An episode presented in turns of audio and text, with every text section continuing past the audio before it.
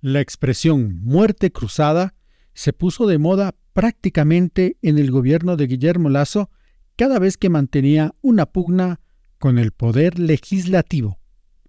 La muerte cruzada es una figura constitucional que se activa por primera vez desde el 2008, cuando fue creada, con la que finalizan adelantadamente sus periodos, tanto el Ejecutivo como el Legislativo. De ahí su nombre. Y ahora le hacemos un juicio político a la muerte cruzada. Juicio. Juicio. Juicio político.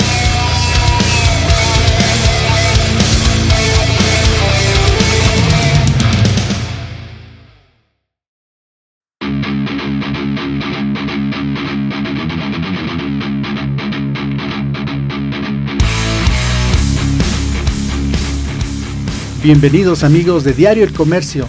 Esto es Juicio Político, su podcast especial de política. Y ahora nuestra primera acusada es la muerte cruzada. Aquí le vamos a hacer un juicio político a él. Para eso estamos hoy con Paz Gómez. Ella es directora académica de la Fundación Libre Razón. Ella es politóloga y tiene 27 años. ¿Qué tal? ¿Cómo estás? Hola Jorge, muchas gracias por la invitación y qué gusto poder estar acá en este programa en donde además se estrena en un momento clave, ¿no? Que es el de la muerte cruzada en el país. Así es. Y también nos acompaña Francisco Mendoza. Él es el director de la Fundación Libre Razón, es economista y tiene 34 años. ¿Qué tal? ¿Cómo estás, Francisco? Jorge, eh, muy bien, muchas gracias y un placer eh, estar acá compartiendo este nuevo espacio en, un, en una etapa muy crítica para el país y nada, gustoso estar con ustedes. Perfecto, vamos a hacer un juicio político a la muerte cruzada. Pero ¿qué es la muerte cruzada? Es una cosa, digámoslo así, que estaba en la constitución del Ecuador. Y cuando digo cosa es porque la gente capaz que no entiende mucho y vino como un balde de agua, ¿no? No sé cómo vieron ustedes las reacciones en sus casas, sus amigos, por fuera en la vida normal, esto de la muerte cruzada suena incluso a algo como un, un, deicidio, una cosa así más o menos, ¿no? ¿Cómo lo viste tú, Paz? Bueno, si bien es cierto, es una figura constitucional nueva por, ser la constitución del 2008 que además nunca se había utilizado antes, eh, es un tema que ya se ha ido abordando eh, desde básicamente el, el, ingreso de Lazo a la presidencia. Y creo que a partir de eso, bueno, un poco ya nos, nos quitamos de esa duda de esa cosa de la muerte cruzada, un poco como que ya entendíamos un poquito más de qué, de qué es. Eh, me acuerdo que hasta incluso en, ámbitos un poquito internacionales era como, a ver, ustedes tienen la posibilidad de que el presidente destituya a la asamblea, pero también de que la asamblea destituya al presidente y cómo funciona y, y, y consultaban eso porque era algo que ya subió a la opinión pública y ya se convirtió como en algo de esto es factible que suceda en Ecuador. Eh, estábamos viviendo un momento ya crucial en los, en los días anteriores con el tema sí. del juicio político hacia el presidente y uno de los tres escenarios que se venían era la probable muerte cruzada. Eh, de hecho, en mi familia, en mi casa, el asunto fue como, ah, ok, llegó el día, fue bastante... O sea, finalmente sí, llegó. Sí, fue el día, eh, justamente ese día me movilicé bastante en transporte público y me acuerdo que los, eh, un señor del taxi de la misma forma fue como... Eh, bueno, no, esto es algo que ya se podía ver. Entonces creo que eso es algo que eh, ya estaba presente en no solo en la opinión pública, sino también en el imaginario de las personas, de los ciudadanos, que era un escenario probable. Sin embargo, lo que sí probablemente no sabemos y ahora sí nos estamos encontrando con toda la realidad adicional es y qué viene después de ese concepto que lo venimos repitiendo y repitiendo a partir del 2021. Perfecto, ya para eso llegaremos a las conclusiones y también quería preguntarte qué pasó en tu entorno más cercano. Francisco, cuéntanos qué, qué es lo que pasó ahí, qué, qué decía la gente. Sí, hay, hubo un desconcierto total porque esta es una herramienta constitucional con la que se amenazó durante casi dos años, pero creo que nadie pensaba que la iba a aplicar. Uh -huh. Y aquí la anécdota es un poco eh, curiosa porque, dado los allegados que tengo en la Asamblea, la primera persona que se entera de la muerte cruzada es la persona, si no me equivoco, se llama Rosita. ¿Quién es Rosita? Rosita de limpieza de la asamblea Ya. que ya llegaba a las cinco y media de la mañana, y hacía un turno en la mañana hasta mediodía, y es la primera que llega a la asamblea, ve militarizada la asamblea y llama a talento humano y dice, oiga, no me dejan pasar. Talento humano le dice, no, pero diga que va y no hay ningún Y- y problema, pasa normalmente. debe estar cerrado. Dice, no, no, hay una fuerte presencia de militares. Y ahí es cuando se prenden las alarmas en talento humano en la Asamblea Nacional y se dan cuenta de que ya no era un día normal. Más o menos a las 6 de la mañana, pues creo que la noticia ya se regó, ya todo el mundo eh, vio la noticia y empezó a especular. Ahora, eh, O sea, entre las 6 y las 7 de la mañana que se dio el... 6, 7 de la mañana ya la noticia empezó a, a regarse, pero más que nada ya se empezó a materializar. Porque ver militarizada la asamblea nunca es fácil. Y yo lo viví en Ah, el mes de junio, cuando existieron las protestas. Ver 500 militares con todo su equipamiento en la asamblea es la imagen menos democrática que existe. Y eso te lleva a, a varias preguntas y escenarios para el futuro. Pero en la ciudadanía lo que yo veo fue mucho alivio y tranquilidad. Eh, no porque el Ecuador vaya bien necesariamente, sino porque la gente sintió que estábamos eh, sacándonos un peso de la espalda. Bueno, ah, la muerte cruzada en realidad es un dispositivo que está descrito en el artículo 148 de la Constitución. Es una figura completamente constitucional. Como tal, eh, fue creada en la Asamblea Constituyente de Montecristi en el 2008, que permite, por una parte, disolver la Asamblea sin romper el orden democrático, pero también acorta el periodo presidencial para el que fue elegido el presidente de la República que está activando esta, esta situación. Y ahí quiero entrar ya en un poco en la- el análisis de, más que la situación de la que estamos viendo, cuáles son eh, las razones que le, que le llevan al presidente a, a tomar esta decisión. Y vista desde el punto de vista de jóvenes. Paz, cuéntanos, ¿cómo, cómo viste esta situación? ¿En qué sentido eh, el presidente activó esto para, tu, para tus adentros? ¿Cómo, ¿Cómo fue? ¿Cómo le ves tú a esta situación? Sabes que desde que el presidente asume la presidencia, eh, en los espacios de diálogo juveniles, algo que ya se venía mencionando era justamente el tema de cuál va a ser la gobernabilidad que Lazo va a tener en este periodo.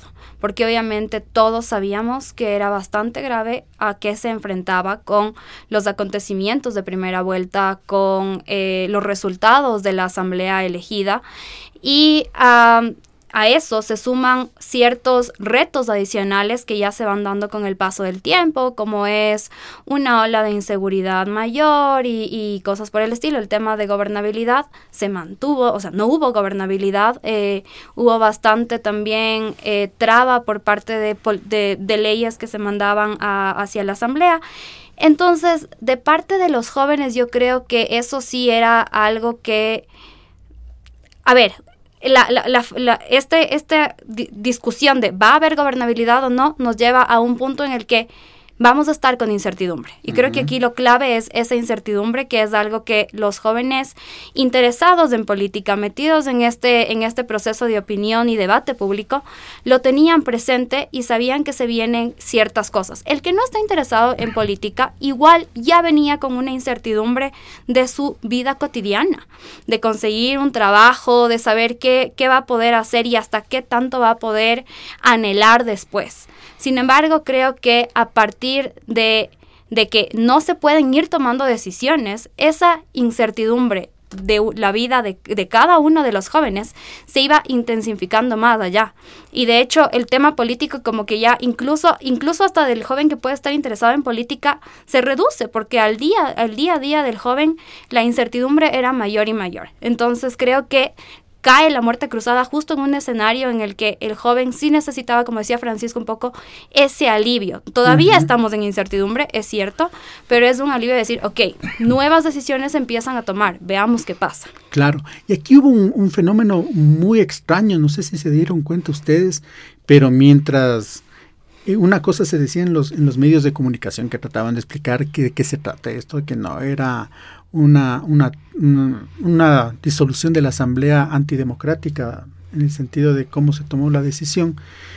en las redes sociales se disparó cualquier cosa, ¿no? Y el problema, digo problema porque ese tipo de informaciones se riegan a través de las redes sociales, lo consumen más los jóvenes, ¿no? Eh, no sé cómo lo ves tú eso. Sí, totalmente. Yo, yo ahí veo algunas problemáticas partiendo del hecho de que los jóvenes están desconectados de la política. Entonces, el análisis que hacen eh, de esta situación no cuenta con todos los elementos posibles como para que el Ecuador empiece a construir a una opción democrática y política verdaderamente eh, amigable para ellos como jóvenes y para el país. Entonces hay mucha especulación. Eh, se habla o se da calificativos de este tipo de acciones de manera muy escueta. Antidemocrático, no, está en la Constitución, pero debatamos si es que efectivamente es democrático o no como tal. Recordemos que esta es una herramienta que se le incluye en el 2008 con la nueva Constitución. Eh, y yo explicaba esto a organizaciones en el extranjero, porque yo les decía, y, sobre todo a jóvenes. Claro, esta es una herramienta que está en, la Constitución, pero veamos cómo se le incluyó en ese momento. Claro, en el 2008. En el 2008. ¿Y por qué? Y era justamente porque si existían problemas al final de un periodo ah, y existía un levantamiento ciudadano, él podía decretar, el presidente de ese momento, la muerte cruzada y permanecer en el poder. Porque aquí también hay que ser claros. Eh, si tú tienes un gobierno, no como el actual, que decide cumplir los tiempos, puede venir otro gobierno que usa esta herramienta y extiende los plazos y se puede extender como gobierno el tiempo que quiera. Sí, eso está en debate y que sí se lo ha dicho, pero creo que es bien importante también señalar que la muerte cruzada como tal es un, es, es, es un concepto que se utiliza sobre todo en las, en las campañas electorales. De ahí vienen y de ahí lo, lo trasladan a una realidad política del Ecuador. En las, la muerte cruzada era cuando hay tres em, candidatos que tienen oportunidad de llegar a la presidencia de la República, pero no está totalmente decidido. ¿Y qué es lo que se hace? Uno, dos se unen en contra del tercero. Entonces, muere la posibilidad de ese un, de uno de los que se une a una candidatura y muere la, la, posibilidad del otro. Entonces, por eso le llamaba muerte cruzada. Eso está en la teoría política. Pero como bien dice acá, el, el, hecho de que se haya tomado eso y se lo haya trasladado a la Constitución realmente tiene sus problemas y los vemos ahora, me parece a mí, que no tenemos una certeza de cómo van a ser las elecciones. Ustedes se dan cuenta, ahorita mismo vamos a tener un proceso eleccionario en donde tenemos un problema. Los partidos políticos no tienen sus bases bien delimitadas, no tienen apoyo popular y recién están abriendo la Lanford de su sede para ver cómo van a sacar hasta la próxima semana a un nuevo candidato. Todos esos problemas los vivimos ahora y no sé si la ciudadanía tiene idea de lo que estamos viviendo en este momento. Sabes que eh, de acuerdo con lo que acabas de decir y creo que si lo vemos desde la otra perspectiva es una lección hacia los partidos, porque en el sistema partidario ecuatoriano están acostumbrados a funcionar durante las elecciones desvanecerse, desaparecer, descuidar sus bases. ¿Qué pasa con los jóvenes? Los jóvenes ingresan interesados eh, en, en, por A o B razón eh, a, las hacer campaña junto con los partidos, etcétera. Y después, muchas veces por tema de alianzas, por tema de que los resultados no fueron buenos, por temas de malas decisiones o falta de comunicación durante la campaña, eh, deciden salirse de los partidos una vez que se terminaron las campañas y, y las elecciones. Acabamos de pasar por ese momento no hace mucho y obviamente el ciclo que viven los partidos en Ecuador está, toda, está más hacia abajo, está ese debilitamiento, hacia una falta de bases juveniles, a una falta de bases en general, en donde no se ha dado la formación política que por ley se debería dar en parte de los partidos. Entonces, venimos con todo eso, eh, acabamos de pasar por las elecciones seccionales, en donde hubieron muchas... Eh, fraccionamientos en la parte de los partidos y eh, creo que justamente es algo a tomar en cuenta. O sea, ¿Qué es lo que está pasando con el sistema de partidos? ¿Qué está funcionando bien? ¿Qué está funcionando mal? ¿Hasta qué punto funciona? ¿Cómo están actualmente los movimientos y partidos estructurados? ¿Y Como también tener en cuenta de que esto tiene que ser organizaciones que se mantengan en el tiempo y no plataformas y vehículos electorales, porque para eso han servido hasta el momento. No para mantener una institución, sino para catapultar a una persona. Un problema de los partidos políticos también es que los jóvenes los utilizan a los jóvenes como moneda de cambio o como alfiles si pusiéramos la figura del, del, del ajedrez, ¿no? ¿Qué tienen que hacer los jóvenes a tu, a tu criterio como para estar atentos a estos movimientos de los, los partidos políticos? Eh, yo siempre, y, es una gran pregunta porque siempre eh, cuando capacitamos a los jóvenes en libre razón, yo les digo algo, y es, aquí nada se entrega eh, gratis, aquí nada se entrega sin esfuerzo, aquí nada se entrega si es que tú no golpeas la mesa y alzas la voz. Ah, y ese es un primer concepto que los jóvenes deben tener claro. El problema de la juventud, y esto también les digo, es que quieren llegar lo más lejos posible pagando el pasaje más barato. Mm. Eh, y lo quieren ya. Y no se trata de eso. Entonces este proceso de muerte cruzada, que vamos a decidir si es bueno o malo, ya lo vamos a ver, pero es un proceso que va a servir para sincerarnos de qué quiere la población. Y ahí yo veo, eh, para seguir la discusión, un problema. Podemos irnos por un lado de populismo y lo que ha ocurrido en el Ecuador de un salvador, y por eso salen tantos candidatos de la nada prometiendo que van a arreglar el país, o vamos a tener una opción seria que plantea un Ecuador de los siguientes, no cuatro años, sino doce años. Y para mí es ahí donde deben estar los jóvenes. Para mí, particularmente para mm. estas elecciones, de muerte su futuro, sabiendo, sabiendo que tienen la oportunidad de construir su futuro a través del voto. Eso quiere decirnos. en estas elecciones para 2025 y 2029. Porque la gente, los ecuatorianos, más allá de que estén cansados de la política, lo que sí va a pedir, y tiene mucho sentido, es un recambio y una regeneración de la clase política. Y ahí es donde entran los jóvenes. Y por eso nosotros nos enfocamos en los jóvenes. Jóvenes que defiendan una base de principios que compartamos todos, democracia, Estado de Derecho, libertad individual, y el resto son cuestiones quizás menores, pero que promuevan la convivencia entre todos, que es lo que no ha pasado últimamente y por eso tenemos un escenario de muerte cruzada, por el egoísmo de los partidos políticos y de los perfiles que están en esos partidos políticos. Claro. Bueno, hemos acabado el primer capítulo de esto y luego vamos a entrar a las conclusiones.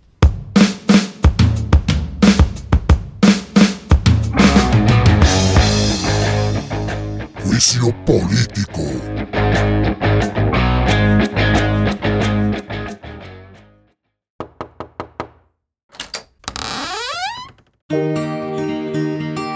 Tocamos su puerta en este momento para contarle algo.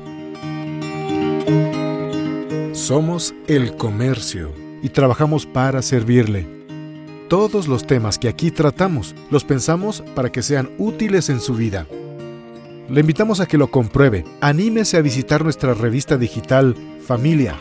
Seguro que si es un padre o una madre, necesita consejos para la vida con sus hijos. Hay tanto que tenemos que aprender como parejas y por eso tratamos estos temas de diferente forma. Todo lo que tiene que ver con la familia, aquí lo va a encontrar. Padre, madre, hijo, mascota, suegra, abuelo, nuera, todos los miembros de su familia, aquí tienen su lugar.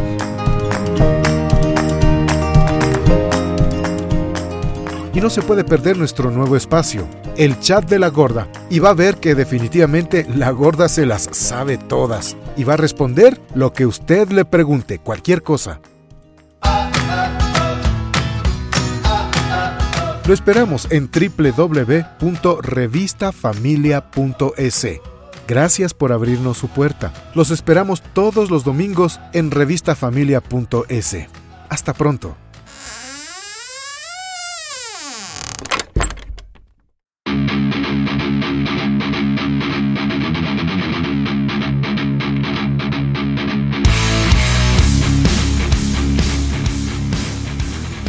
Fue sorpresivo. El presidente de la República, Guillermo Lazo, activó la muerte cruzada para disolver la Asamblea Nacional y así convocar a elecciones que completen su periodo con nuevos funcionarios hasta el 2025. Ya hemos analizado un poco en qué circunstancias llegamos acá y ahora vamos a ir con este análisis de lo que se viene de aquí en adelante con respecto a la muerte cruzada. Paz, cuéntanos, ¿qué crees tú que va a ser el, el, el, el análisis que debemos tomar aquí de aquí en adelante? ¿Qué vamos a hacer como sociedad ecuatoriana y como jóvenes? Bueno, los tiempos son absolutamente cortos, pero como primera instancia yo creo que es absolutamente importante pensar en estos días hasta el 10 de junio en realmente renovar las, las listas de candidatos dentro de los, de los partidos que puedan hacerlo. Em, de parte, por ejemplo, del, del, programa de formación que tenemos nosotros y existen además muchos otros programas de formación política, de nuestro lado hemos capacitado a cerca de 300 distintos jóvenes. Existen nuevos perfiles, liderazgos que están entre los 18, 35, 40 años, que vienen realmente no solo por ser jóvenes, pero también vienen con ese interés de estar preparados. Y ya realmente fuera de esa edad, yo creo que lo importante aquí es eso. Poner gestores, poner gestores, poner personas que realmente están pensando en un proyecto país, como por un lado. Ahora, por el lado de la perspectiva, como decía Francisco, dependerá mucho de por qué escenario nos vamos. Nos vamos a dejar llevar por este escenario populista en el que posiblemente las cosas no vayan a más, sino que las instituciones se sigan debilitando o realmente queremos pensar, y ahí sí es el llamado a la ciudadanía a votar con conciencia, eh, porque al final del día no es la culpa es de quienes están allá, porque nosotros somos quienes escogemos y quienes podemos decidir participar o no en el proceso para poder, para poder hacer que las autoridades que lleguen y quienes nos representen piensen mucho más en este proyecto país. Y Francisco, Paz decía una idea interesante, esto de renovar los cuadros. Pero ¿qué tan posible es renovar los cuadros en esta precisa elección que vamos a tener de aquí a prácticamente tres meses. Eh, totalmente, Jorge, y esa es la pregunta que nos hacemos constantemente. yo creo que el momento, la muerte cruzada, abre el panorama para que esos cuadros se renueven. Porque eh, el elector está en una situación en la que no quiere volver a verlos, a los que ya estuvieron. No los quieren ver. Eh, es momento de presentar nuevos cuadros, pero cuidado, y la advertencia, no presentemos cuadros que estén ahí porque es el más popular, porque tiene más likes, porque, no sé, tienen que ir cuadros que estén preparados. Y sobre todo algo que a mí se me quedó sobre Oscar Arias, el expresidente de Costa Rica, necesitamos cuadros que le digan a la ciudadanía lo que es mejor para el país, no lo que los electores quieren escuchar. Y eso es algo que los jóvenes deben tenerlo eh, presente. Hay muchos jóvenes, como bien dijo Paz, que han hecho carrera, que tienen trayectoria, que se han capacitado. Los partidos políticos si no aprovechan esta oportunidad de la muerte cruzada para renovarse, van a perder la oportunidad de adaptarse en las siguientes elecciones del 25, del 29, del 33, a lo que la ciudadanía les va a exigir, los electores. Que dicho sea de paso, esos electores en su mayoría van a ser jóvenes. Entonces, partido que no renueve sus bases y sus eh, candidatos hoy, probablemente pierdan espacios en las siguientes elecciones. Así que eso es lo que los jóvenes deberían vender para entrar justamente en esas candidaturas. Yo creo que sí hay espacios. Ahora, también depende cómo los jóvenes jueguen el juego de la política. Me parece muy bien. Ahora, me parecería interesante ver las banderas rojas. O sea, cómo ver esas banderas rojas de, en una candidatura. Decir, mm, esto es populismo. Este no tiene un grupo de personas atrás de él que que estén en realidad eh, con esta facilidad para llegar y tomar el poder y controlar las cosas de la forma en que habían dicho en las elecciones. ¿Cuáles son esas banderas rojas? Una, primera bandera roja, creo yo, eh, tomemos en cuenta que el tiempo es pequeño, ¿no? Y que realmente el tema de hacer un proyecto de plan de gobierno absolutamente elaborado es complicado. Pero un solo tema, por ejemplo, eh, solo promesas. Al final del día estamos viviendo una circunstancia de crisis política, económica, bueno, económica menos, pero de seguridad, algunos temas. Entonces, si solo abordamos un tema, si te voy a, ofrecer que el día de mañana todo va a ser perfecto en algún solo asunto, eso ya para mí es una bandera roja. Y por el otro lado, ofrecerte resultados de un día al otro cuando sabemos que las cosas no son tan fáciles. Francisco, ¿cuáles son las, banderas rojas que tenemos que ver para estas elecciones que se vienen? Bandera roja, el, el, populismo. ¿Y cómo identificar el populismo? Hay varios pasos, pero hay uno solo. Cuando un candidato se centra más en el enemigo y se construye un enemigo imaginario o no tan imaginario, en vez de enfocarse en sus propuestas, esa es la primera bandera roja. Porque ese, e, ese posible presidente lo que se va a dedicar a hacer es a ir contra un enemigo y va a dejar al país de lado. Y lo que necesitamos hoy en día es que nos centremos como país en la unidad y en salir adelante entre todos. No podemos dividirnos más. Sí, porque se va olvidando ese, ese, ese precepto de la política y sobre todo de lo que hace un presidente, ¿no? Un presidente es un presidente de todos los ecuatorianos, no solo de quién vota por él a, la final. Eso creo que tampoco está muy claro, porque aquí los jóvenes también nos metemos mucho en, nuestro, en, nuestras cosas y dejamos a un lado ahí a la política. Por favor, paz. Sí, eh, es de lado y lado. O sea, es, es un desinterés por parte del joven que al final del día tenemos que entender que la política impacta en cada aspecto de nuestra vida. Y por el otro lado, obviamente, es que ante escenarios tan complejos, ante escenarios poco, eh, que incentivan poco, eh, obviamente ese desinterés crece. Em, aquí, de nuevo, el tema es que, bueno, creo que enfocar también bastante en tema juvenil. Eh, la campaña, por lo que decía Francisco, 42% del electorado son jóvenes. Entonces también es, es, algo, es algo factible y algo que, puede ser de interés, siempre y cuando obviamente no se lo haga con el fin populista, justamente. Y otro tema, si estamos hablando de renovación, en el tema de campaña, creo que también puede ser una banderita roja ver que no, esté, no se esté dando esa propuesta, sino todo lo contrario, posiblemente. Claro, y ahí en esas banderas rojas también tenemos que ver si es que tiene a un equipo de verdad que pueda ayudar cuando ya tome el poder, ¿verdad? Y otra infidencia, me encanta contar infidencias. un candidato presidencial 2021 que nos confesó en uno de nuestros seminarios que él tuvo muchas eh, oportunidades de llegar a segunda vuelta, pero que agradecía no haber llegado a segunda vuelta, porque eh, viendo el panorama después ya de eh, seleccionado o electo el presidente, él se dio cuenta que no tenía el equipo necesario.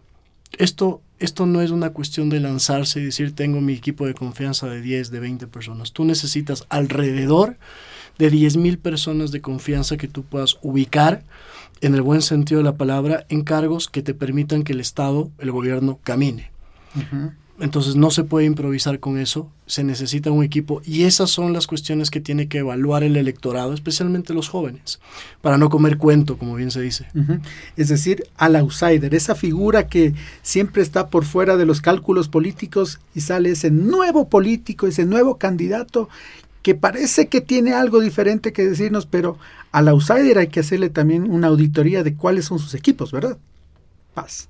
Totalmente, estoy de acuerdo con lo que con lo que dice Francisco en este momento y como hablamos, posiblemente es un momento de outsiders y va a haber, se va a aprovechar eso porque eh, la coyuntura política lo da, pero también es un momento en donde realmente se necesita entender y gestionar esa administración pública de la forma más acertada posible el tema de, de, hacer política y, y, tomar la decisión de un país no es una cosa que, que realmente... Y por eso nosotros siempre decimos, o sea, sí, queremos participación juvenil, pero queremos participación juvenil preparada, porque no es...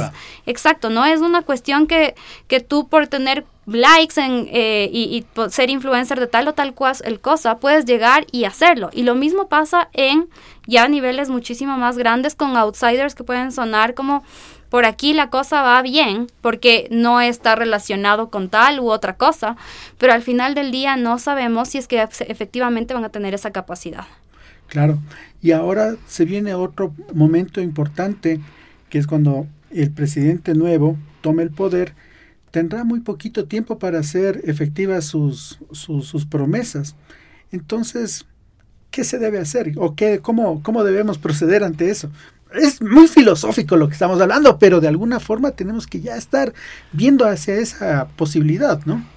Sí, hay que verla y hay que pensarla eh, muy bien. Para mí el, tiempo no es corto, todo depende de cómo lo vaya a aprovechar la persona que se siente en, en Carondelet a partir de noviembre de, este año, si no me equivoco. Eh, más allá de propuestas, yo insisto en algo fundamental. La, la principal propuesta que deberían tener es transmitir al electorado y a los ecuatorianos que el país no puede continuar con una clase política con esta madurez, con la madurez que tiene hoy en día. Eh, el presidente que venga tiene la gran oportunidad de sentar las bases políticas para que en 2025, 29 y 33 vengan opciones electorales que defiendan las cuestiones mínimas que necesitamos como país para salir adelante. Esos acuerdos mínimos de convivencia. Ya pactaremos los desacuerdos, podemos ponernos de acuerdo en eso, pero necesitamos de un presidente que haga entender al ecuatoriano que si seguimos este camino eh, vamos a retroceder. Y para mí, más allá de que haga una carretera, más allá de que combata la inseguridad, que es un problema mucho más grande del que creemos, yo creo que el presidente que viene por 16 o 12 meses tiene esa gran tarea de unir un poco más al Ecuador. Perfecto. Bueno, ya estamos llegando a la parte de las conclusiones. Yo he visto algunas ideas y luego vamos a, entrar a esto. Em, de primera parte vemos que esta es una oportunidad para renovar los cuadros, para entender lo que es mejor para el país, es decir, eh, cohesionarnos como sociedad y tratar de ver el futuro, ¿no es cierto? De una forma más ordenada, ya que no se pudo hacer en este periodo que está prácticamente terminando. ¿Cuáles son las, las, las lo, lo, malo de todo esto? Primero que hay poquísimo tiempo, ¿no? Para todo y ahí se puede estar tomando una mala decisión. Y también la otra cuestión que me parece mm, que, que, trae la muerte cruzada algo negativo es que el populismo como tal se puede estar nuevamente colando dentro del poder. No sé cómo lo vean ustedes, si podemos poner algo más y luego para ya tener nuestra conclusión más avanzada. Bueno, otra, otro tema que yo creo que se puede venir acá y dependiendo también de cómo resulte esto y en qué, y en qué desencadene todo lo que, lo que viene a continuación, es el hacerle un juicio a estas herramientas constitucionales, que puede ser bueno y malo, porque veamos qué está pasando, se lo utilizó bajo un contexto relativamente democrático, cuáles van a ser los resultados. Esto puede dar paso a que hayan muchos más argumentos a favor de un, una nueva asamblea constitucional, qué sé yo, y sí hay que tener un poco de cuidado con respecto a eso porque al final del día es el documento macro. Eh, pueden haber muchísimos temas eh, que, en los que yo no estoy de acuerdo con parte de la Constitución, pero realizar un cambio constitucional es sumamente grave también, peor en un escenario como el que estamos por salir, ¿no? Entonces eso es algo que creo que también está ahí sobre la mesa. Claro, viene desde el 2008, era una cosa hipotética ahí, si es que había algún problema entre, entre el Ejecutivo y el Legislativo, se lo podía tomar, era como una salida un poco ahí subyugada al, a, la, a, una particular eh, forma de ver la política y un particular momento. Llegó el momento y ahora vamos a ver cuáles son las consecuencias, ¿no? Y va a estar sujeto a, a, ser politizado. Ese es el tema. O sea, más allá, de, más allá de la parte teórica y del razonamiento de lo democrático o no, va a ser sujeto a ser politizado. Y ahí es en donde tendremos que ver por dónde va ese debate. Perfecto. Tú, Francisco, ¿cómo lo ves a esto? Em, yo solo quisiera hacer dos, dos, comentarios en relación a las conclusiones. Lo que dice Paz es fundamental sobre evaluar estas herramientas y eso da paso a todo lo positivo de una muerte cruzada.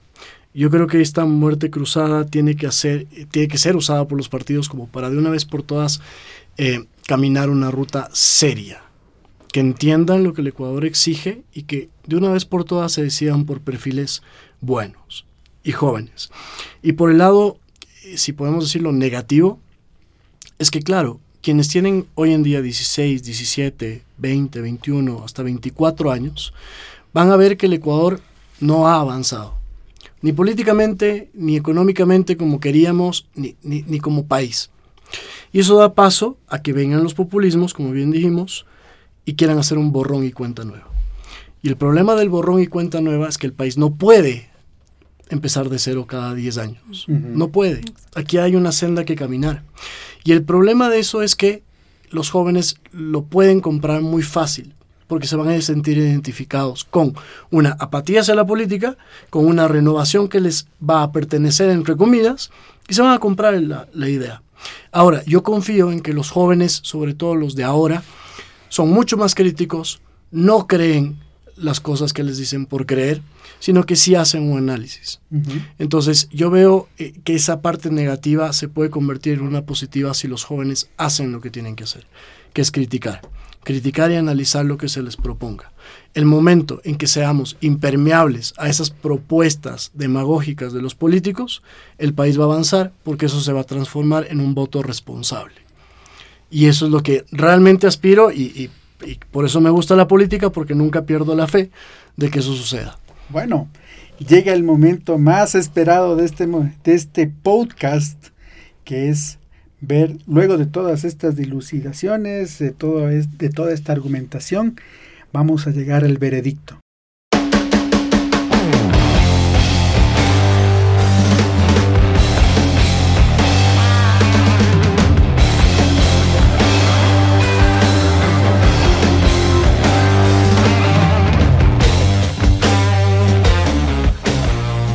Paz, la muerte cruzada, culpable o inocente.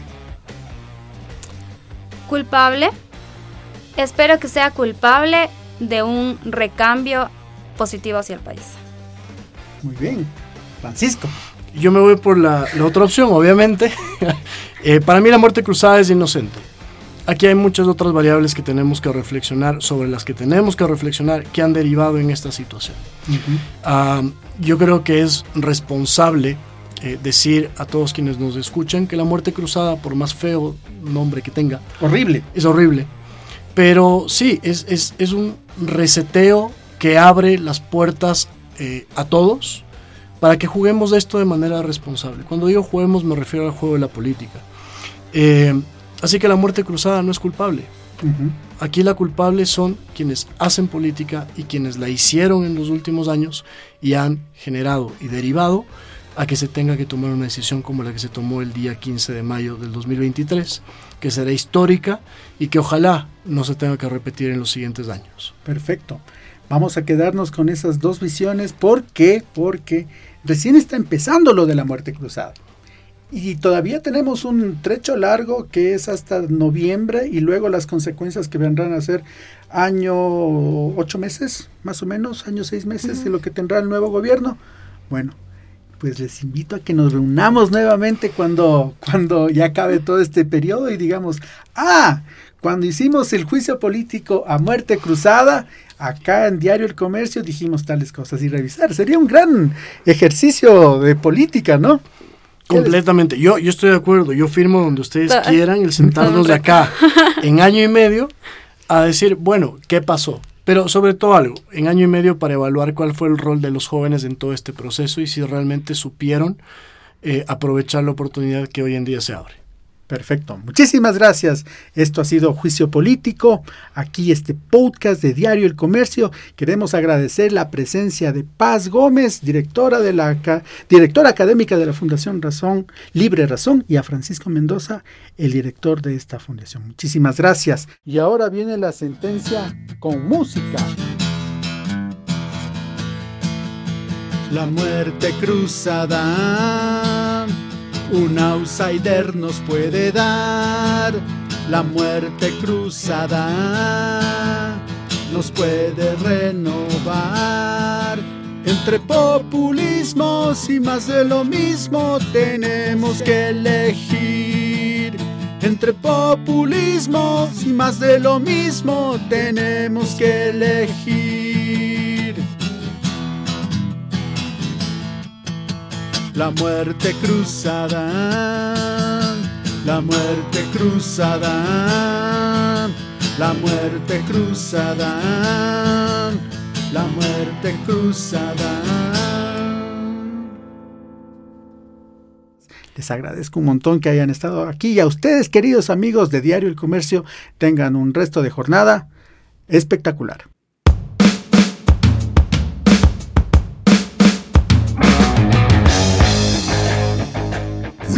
Político.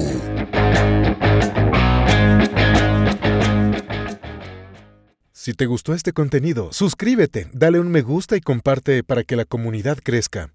Esta es una producción de Grupo El Comercio.